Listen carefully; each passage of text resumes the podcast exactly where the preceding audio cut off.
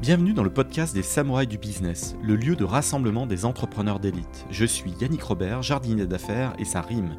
Accompagnez-moi pendant une bonne demi-heure de concentré de jus de cerveau et transcendez votre start-up et les projets dans lesquels vous vous investissez. Changez votre destinée et découvrez tous les stratagèmes et autres techniques secrètes qui vous permettront de craquer votre secteur. Place à l'invité du jour. Bienvenue dans ce nouvel épisode des Samouraïs du Business. J'accueille Jérémy Dallois, le CEO de Rich5. Bonjour Jérémy. Bonjour Yannick, merci de me recevoir. Tu as fait le SCP, je te reçois évidemment. Tu as fait le SCP, c'est normal. Il faut recevoir les anciens de l'ESCP. Au-delà de ça, Rich 5, en 30 secondes pour les auditeurs qui ne connaîtraient pas encore, comment tu le pitches? Rich 5 en 30 secondes, c'est une plateforme de gestion des identités et euh, de gestion des consentements.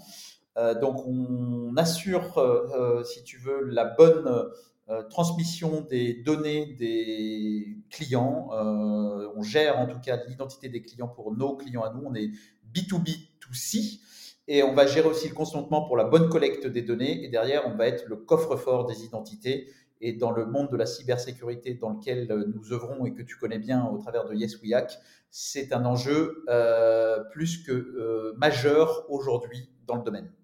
J'ai l'impression que la RGPD a été source de, de bon business. Est-ce que, euh, au moment où tu te, te lances, euh, ces enjeux réglementaires, tu, tu, les perçois si profondément? Est-ce que c'est finalement aussi euh, le bon timing Comme ça, tu, tu, as lancé en 2014, alors que finalement ce, ce règlement apparaît et, est appliqué après. Il couvait, il couvait, mais il a été appliqué bien après.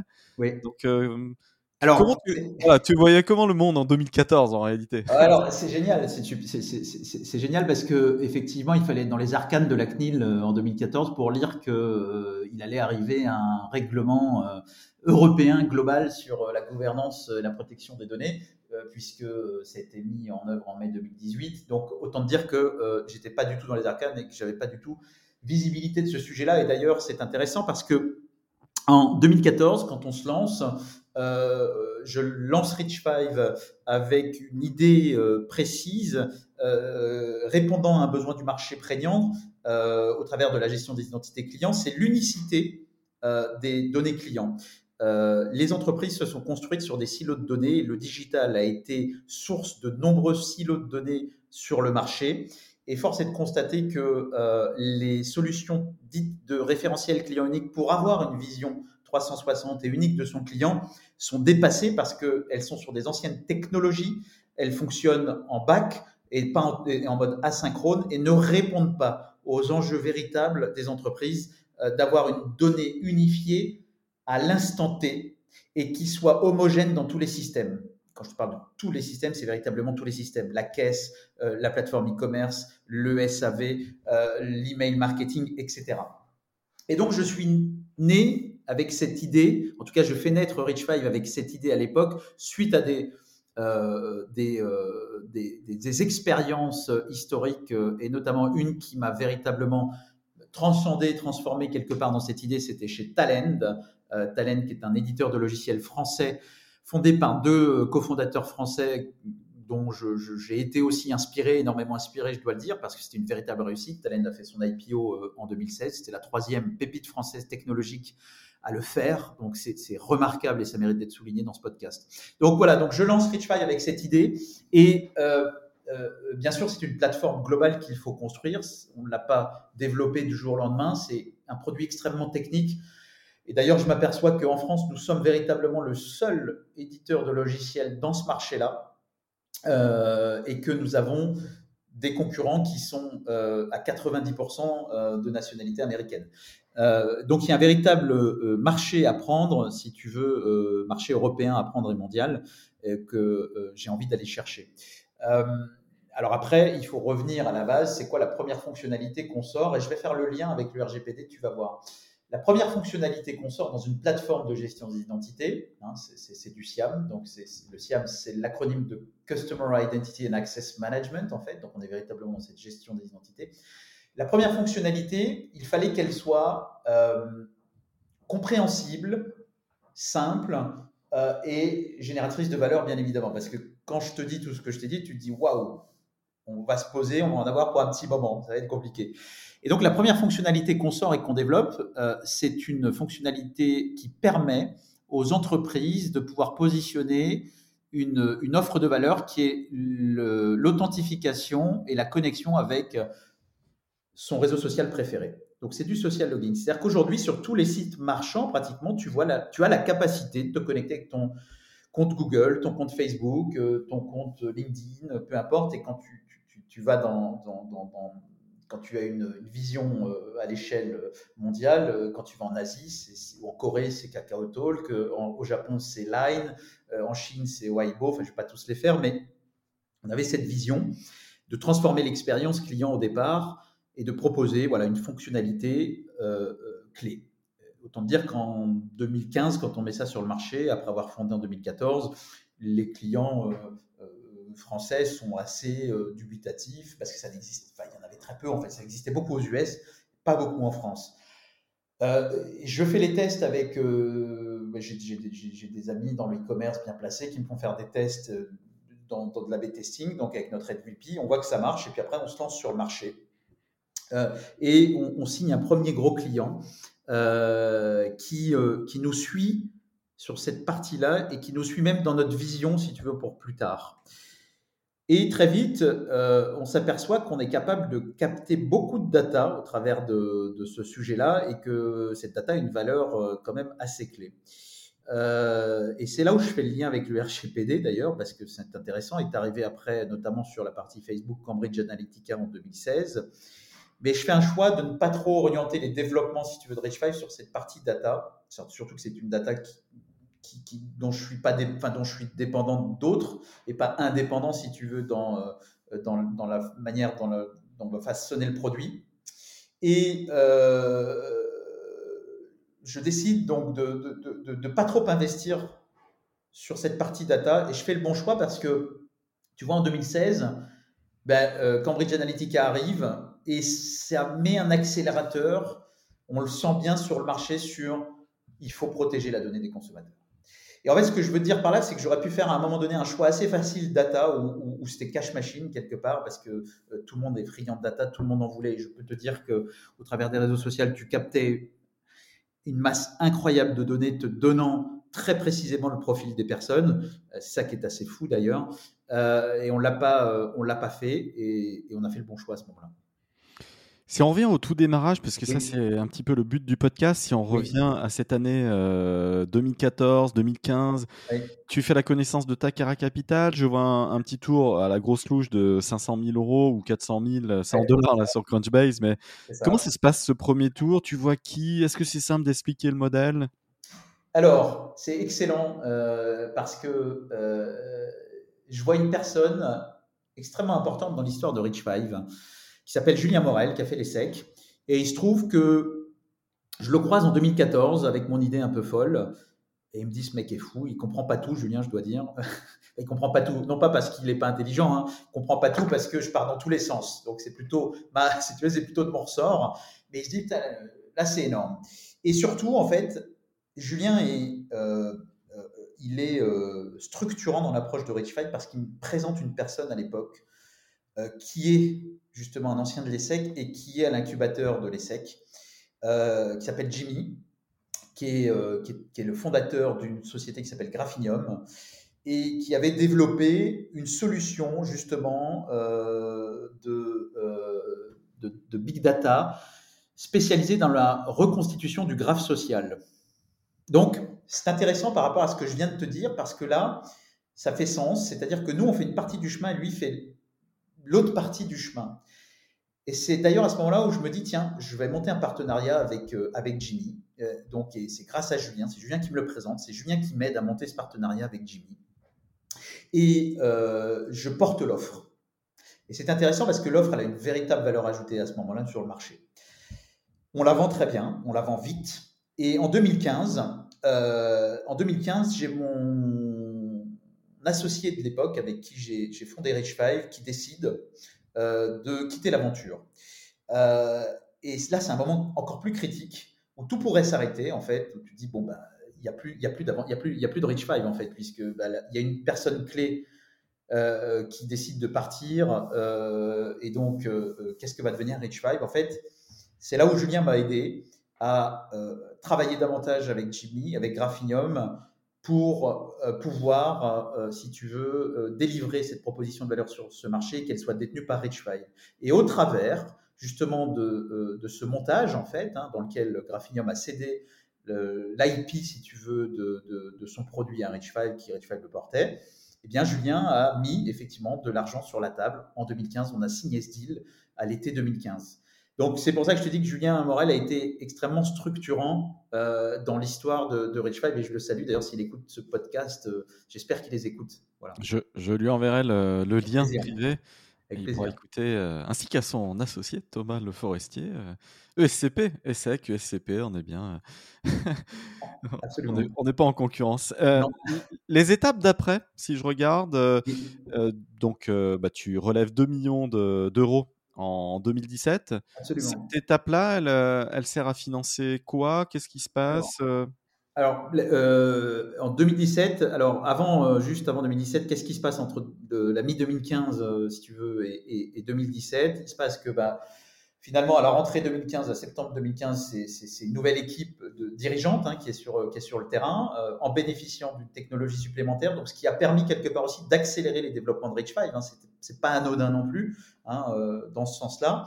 Euh, et j'ai le support de Jimmy et de son associé Nabil qui joue le rôle de, CTO. Donc avec l'investissement de Julien, on va recruter de la tech, uniquement se focaliser sur la tech. Et donc, euh, en 2016, c'est là où, je prends une dimension plus commerciale et marketing pour véritablement aller chercher euh, euh, d'autres deals. On fait une année 2016, bien évidemment record, mais on, sur, par rapport à l'année 2015. Et surtout, on a l'opportunité d'aller chercher des fonds, donc d'aller chercher un peu plus de 2 millions, si tu veux, de, fonds qui nous permettent, au début de l'année 2017, de recruter une véritable équipe commerciale et marketing. Donc, c'est finalement le lancement du go-to-market de Rich Five euh, que, euh, que je mets en place. Et, le, euh, nombre d'employés passe de combien à combien juste avant la levée, vraiment la semaine précédant le closing, et puis on va dire 5-6 mois après? Et je pense qu'on est, on passe en 2017, on est, enfin avant 2017, on est, on doit être 5 personnes si tu veux, à, on, passe, on double, on passe à plus de 10 voilà, euh, et, fin 2017, on est, on, est, euh, on est même plus. Donc, c'est, ça a été très, très vite.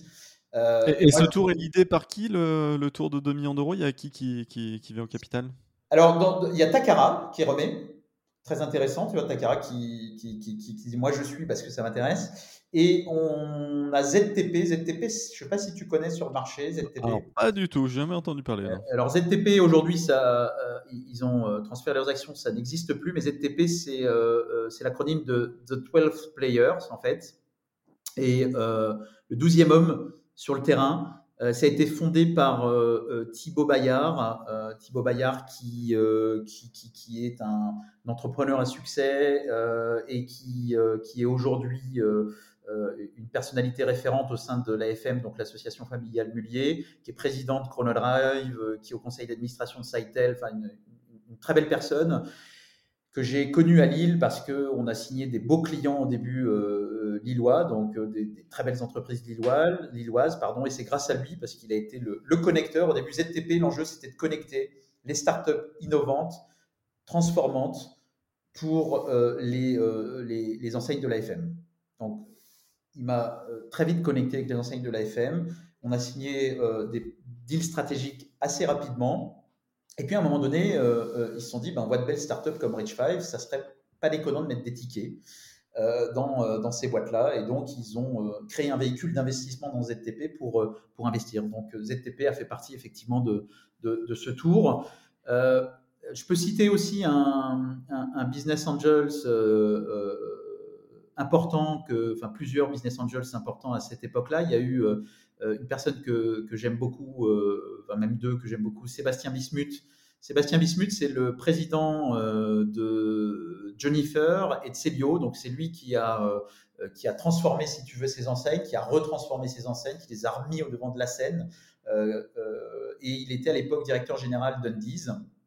Et c'est vrai que Rich Five a été un produit qui lui a fait gagner beaucoup d'argent à cette époque-là, et il a dit il faut qu'on mette de l'argent dans cette boîte. Et il m'a fait rencontrer euh, euh, Jean-Bernard Della Chiesa, qui, euh, qui, qui, travaille toujours à ses côtés, qui travaille à ses côtés à l'époque, qui, qui, nous avait aidé, qui nous a aidé dans le développement de Rich Five, qui est, qui est un mentor. Et Laurent Milchior, Laurent Milchior donc, qui est le, le co-gérant du groupe Etam. donc c'était un tour, tour de table de Business Angels structurant. Génial. Ouais, c'est génial parce que c'est aussi des gens du terrain et qui t'apportent un savoir-faire métier, une compréhension euh, euh, euh, du business en fait. Tu avais trois exercices pleins au moment où tu lèves ces 2 millions d'euros. Est-ce que tu commences à grenouiller avec les fonds de venture en te disant tiens, on va arriver au bon palier Parce que je vois après, tu as levé de 9 millions d'euros avec Capornavest notamment mais qui arrive en 2019. Mais en 2017, tu te dis, tiens, on n'est pas si loin ou tu, tu dis, non, non, on reste encore. non, non, j'y pense pas une seconde. Euh, je, je, suis focus sur, sur, le, sur le delivery, si tu veux, produit et, et business, business, business de Rich Five. Donc, mon enjeu, c'est le go-to-market. pour ça, je recrute deux commerciaux excellent. Euh, je recrute une, euh, une, directrice du marketing qui, est une pépite, mais incroyable, incroyable. Ça a été d'ailleurs le jour où elle est partie euh, suivre son copain à, Singapour. C'était une rupture pour moi très difficile parce qu'elle a, amené quelque chose dans Rich Five d'exceptionnel. Euh, et, c'est le début de l'aventure. Si tu veux, c'est le premier one-to-one Monaco qu'on fait euh, en mars 2017. C'est carton plein.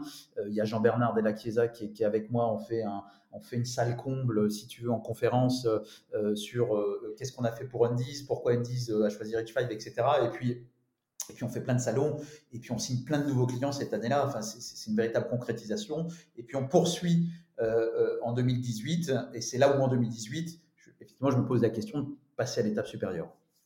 Tu adores la vente, tu as eu des, des rôles euh, clés en tant que, que, vendeur avant de devenir euh, CEO. Et j'en ai, ai, toujours aujourd'hui. C'est en fait l'histoire d'une entreprise, c'est vraiment l'histoire d'une vente. Il faut pas se leurrer. C'est terrible parce que quand tu parles de vente, de vente, etc., en France, c'est quand même péjoratif comme terme en fait. Euh, mais quand tu parles de, c'est encore pire quand tu parles de prospection. J'ai souvent des petits jeunes qui me disent ah je veux pas faire du cold calling, je veux pas faire du pied dans la porte, ah, l'ice breaking euh, pour moi euh, je maîtrise pas trop mais c'est pas intéressant. Ben non mais si c'est tout ce joue là quoi.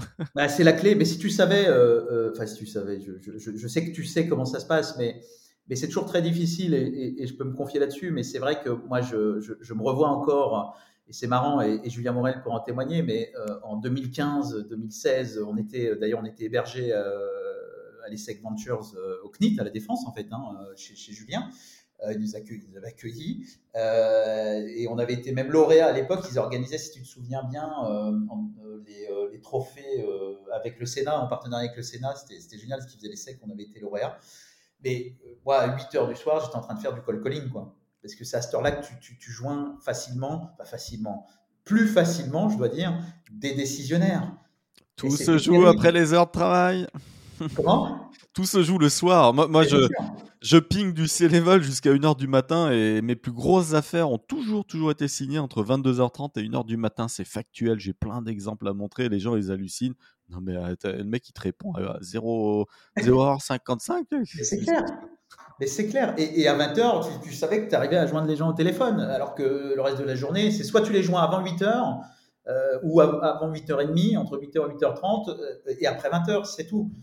Et là, euh, après, évidemment, quand tu fais de call calling, ne faut pas se leurrer, tu, prends, des claques. c'est comme ça. mais c'est la base. c'est la base. Et, je pense que tout bon entrepreneur, quel qu'il soit, passe par là ou doit passer par là euh, obligatoirement. Et puis les funders, les funders sales sont ultra critiques, euh, quel que soit le déploiement de, déploiement de la boîte, mais euh, durant même les dix premières années de, la vie. Comment tu signes des, comptes clés comme l'Occitane, Boulanger, NJ, But, Lacoste, I Leclerc, Etam? De manière générale, c'est il y a un peu d'inbound parce que justement on parle de marketing, de marque et les gens finissent par connaître Rich Five à un moment, mais C'est par referral Comment ça, ça, fonctionne? En fait, c'est une approche holistique. Comme tu le dis, c'est un ensemble. En fait, c'est pas juste, c'est pas juste un canal. Tu dois utiliser tous les canaux, toutes les possibilités. évidemment, il y a, il y a de bitbound, il y a beaucoup d'outbound aussi. ça s'est joué au début. ben, moi, tu l'as compris, en 2017, quand j'ai fait rentrer des business angels assez significatifs dans, dans l'aventure, bah, c'est aussi des personnalités qui m'ont ouvert leur réseau. Et donc, quand, tu, as un réseau qui s'ouvre comme ça, il faut aussi avoir la capacité de l'ouvrir sur le reste du réseau parce que ça se, démultiplie en fait. Et c'est ça la beauté du networking, c'est que tu, vas très très vite euh, euh, de personnalité en personnalité. Et, puis après, il, te connecte avec d'autres. Donc après, l'enjeu, c'est une fois que tu as les bonnes connexions, c'est de travailler en équipe. Euh, et de travailler en équipe et de faire les passes aux bonnes personnes. et, moi, je suis pas du tout quelqu'un qui, qui, joue perso, en fait. Au contraire, je m'appuie beaucoup sur mes équipes de confiance et je leur passe le ballon. Vous êtes une quarantaine euh, aujourd'hui. Hein, euh, oui, c'est ça, exactement, euh, Yannick. Exactement. Donc, et après, dans le B2B, de toute façon, c'est un processus qui est long, toujours. Alors, il y a des contre-exemples. et j'aime avoir des contre-exemples. et j'en ai eu cette année encore des contre-exemples. On a signé des, références très rapidement, en l'espace d'un mois et demi, des, gros comptes. Je peux, parler de ChronoDrive avec qui je monte sur scène la semaine prochaine, mais ça s'est fait très vite. Ça s'est fait très vite parce qu'il y avait une maturité aussi. Il y avait une maturité, il y avait une envie, il y avait déjà une analyse. Donc ça va extrêmement vite. Après, effectivement, il faut convaincre. Euh, Boulanger, c'est un bon exemple. Tu me parles de Boulanger de l'Occitane. Boulanger, c'est un bon exemple. Boulanger nous ont fait confiance très tôt en 2015, où euh, on était euh, quatre personnes, comme je te disais tout à l'heure. Ils ont fait confiance sur la première fonctionnalité de Rich 5. Et à la fois, ils ne prenaient pas un risque énorme. Ils disaient, bon, l'API a l'air de fonctionner, on la teste, on la met sur, sur, le, sur le site, c'est utilisé, ça fonctionne, tant mieux, on gagne, ça marche pas, on perd pas parce qu'on retire, on débranche et terminé, c'est fini. Euh, et ce que j'aime, si tu veux, dans, Boulanger, c'est qu'ils ont fait confiance et on avait en face de nous des très gros acteurs. On avait des concurrents, on avait un concurrent israélo-américain qui était Gigia à l'époque, qui entre-temps a été racheté par SAP, et on avait un autre concurrent qui s'appelle John Rain qui a été racheté par Akamai, tu vois. Donc c'était quand même des gens installés avec euh, du gros ARR et avec beaucoup de personnes. Ça a été, ils l'ont fait parce que aussi euh, ils ont voulu aider véritablement une start-up française. Tu vois, nous mettre le pied à l'étrier, ça a été aussi pour ça qu'ils l'ont fait. Il euh, faut, faut, pas se leurrer. Donc, mais aujourd'hui, Boulanger, ce qui est intéressant, c'est que c'est le client le plus important en termes de déploiement de la solution, de la plateforme. C'est-à-dire que la plateforme, elle est véritablement connectée à tous les systèmes de boulanger. Tu vas en magasin à boulanger, l'identification, c'est Rich5 qui la gère. Euh, tu utilises le site, c'est Rich5. Tu, tu, appelles le SAV, il y a Rich5 derrière. Rich5 est, partout. Et ça, c'est exceptionnel. C'est-à-dire qu'ils ont fait confiance au début sur le produit, ils nous ont fait confiance sur la vision et ils nous ont suivis sur la vision. C'est chouette ça, à constater bah, comme ça, plusieurs années après, pas de churn, euh, rien, c'est beau c'est vraiment c'est une très belle histoire et je suis toujours j'ai toujours beaucoup beaucoup de, de, de, de, fierté à la raconter si tu veux et d'émotion quelque part. Ta, euh, typologie de clients? Euh, parce que là j'ai cité que des grands comptes, on est quasiment sur de l'enterprise hein, quand on parle d'Engie, euh, Leclerc et, et autres. Euh, c'est quoi donc euh, Et, est-ce que tu as une dépendance euh, franco-française, une expertise, on va dire franco-française? Est-ce que tu réfléchis à l'internationalisation du, modèle? Est-ce que tu as déjà des, des POC en cours avec des clients étrangers? Alors j'ai des clients. Alors c'est ma typologie de clients effectivement c'est enterprise aujourd'hui. Après pas que j'ai dû j'ai des beaux clients euh, euh, comme des clubs de foot euh, comme l'Olympique de Marseille, comme l'OGC Nice, j'ai le Stade français dans le rugby, et puis j'ai d'autres clubs de foot qu'on va, qu'on va signer. Euh, Saint-Etienne, je suis Stéphane, t'as pas la Saint-Etienne Non, je l'ai pas encore, j'ai pas, pas le contact. Bernard Cayazzo, alors. Euh, je pas encore. Julien Morel et tout ça, les eh ouais, il faut que je, bah, il faut que je lui en parle. Euh, et ça, c'est des, des, des, deals qui signent assez rapidement. Ils utilisent la solution parce qu'ils ont compris qu'ils ont une, ils ont une, ils ont une solution qui est euh, on the shelf, hein, comme disent les Anglais, très simple à installer, très facile, génératrice de valeur et qui a un bon ROI. Euh, et, et, ça fonctionne très bien. J'ai pas de churn, ils sont très contents, ils utilisent de plus en plus la solution. Ensuite, pour répondre à la question sur l'international. Alors l'international, on est aujourd'hui déployé dans plus de 90 pays dans le monde. Donc la solution est utilisée dans plus de 90 pays dans le monde. Ça reste globalement et majoritairement des clients français qui déploient la solution à l'international. Tu vois, par exemple, dans le groupe LVMH, on est en train de déployer une maison qui s'appelle DFS, c'est Duty Free. Ils sont euh, basés à Singapour et présents à l'international. L'Occitane sont présents dans le monde, on les accompagne dans le monde entier, avec des problématiques asiatiques, notamment en Corée et au Japon très fortes, hein, puisque le Japon est un très très gros marché pour l'Occitane. Euh, le roi Merlin déployé dans euh, pratiquement les 26 pays où ils sont présents effectivement dans le monde. Par contre, on n'a pas encore passé, si tu veux, et réussi le cap de l'international. Il faut dire que la Serie A a été en partie levé pour ça. Et le Covid est venu complètement remettre euh, euh, en question cette, cette problématique d'international. Elle nous a. Euh, Serie A, hein, c'est en 2019, 9 millions d'euros, principalement avec Caporn Invest. Hein, pour, oui, tout à fait. Mi-2019, à l'été 2019, on a Caporn Invest qui lead le tour, Ventec qui est dans le, qui est dans le tour. Et, et, et, Don Capital, c'est les trois principaux, si tu veux, avec qui on fait le, tour euh, à l'époque en, 2019. Avec une poche, effectivement, pour pouvoir euh, euh, investir déployer sur l'international. Et bah, en 2020, on a eu le Covid, donc il était très difficile, effectivement, de déployer à l'international. J'ai une équipe au UK aujourd'hui. et puis, on est en train de déployer, et ça, c'est pas mal en Chine, là, en ce moment. Mais j'ai pas encore de gros clients significatifs hors des frontières françaises à l'international. Ok. C'est un véritable enjeu de l'entreprise. C'est un véritable sujet. Et, les US, euh, qu'est-ce que ça te demandait? euh, Les US, euh, c'est intéressant, c'est très excitant, même. Au-delà d'être intéressant, c'est excitant. Moi, je suis passionné et, mon rêve, c'est véritablement d'installer Rich Five aux US et de le porter Rich Five et d'aller à New York. et là, bah, je peux m'inspirer. Il y, a des, on peut, parler de Content Square, hein, euh, par exemple, hein, qui, je ne sais pas si tu l'as interrogé. Euh, pas encore, Jonathan, mais j'aimerais bien une intro en direct de quelqu'un qui le. Bah, Takara, Julien le connaît très bien. Julien, ah, Morel, le connaît très bien. Il, était à l'ESSEC, hein, il a fait l'ESSEC. Euh, Jonathan, c'est quand même. Bah, je peux, m'incliner que sur ce qu'il a fait, et, c'est respectable. Le succès de Content Square, c'est très beau ce qu'il a fait, félicitations à lui. Et, moi, je rêve d'aller aux US et de déployer Rich 5 à New York.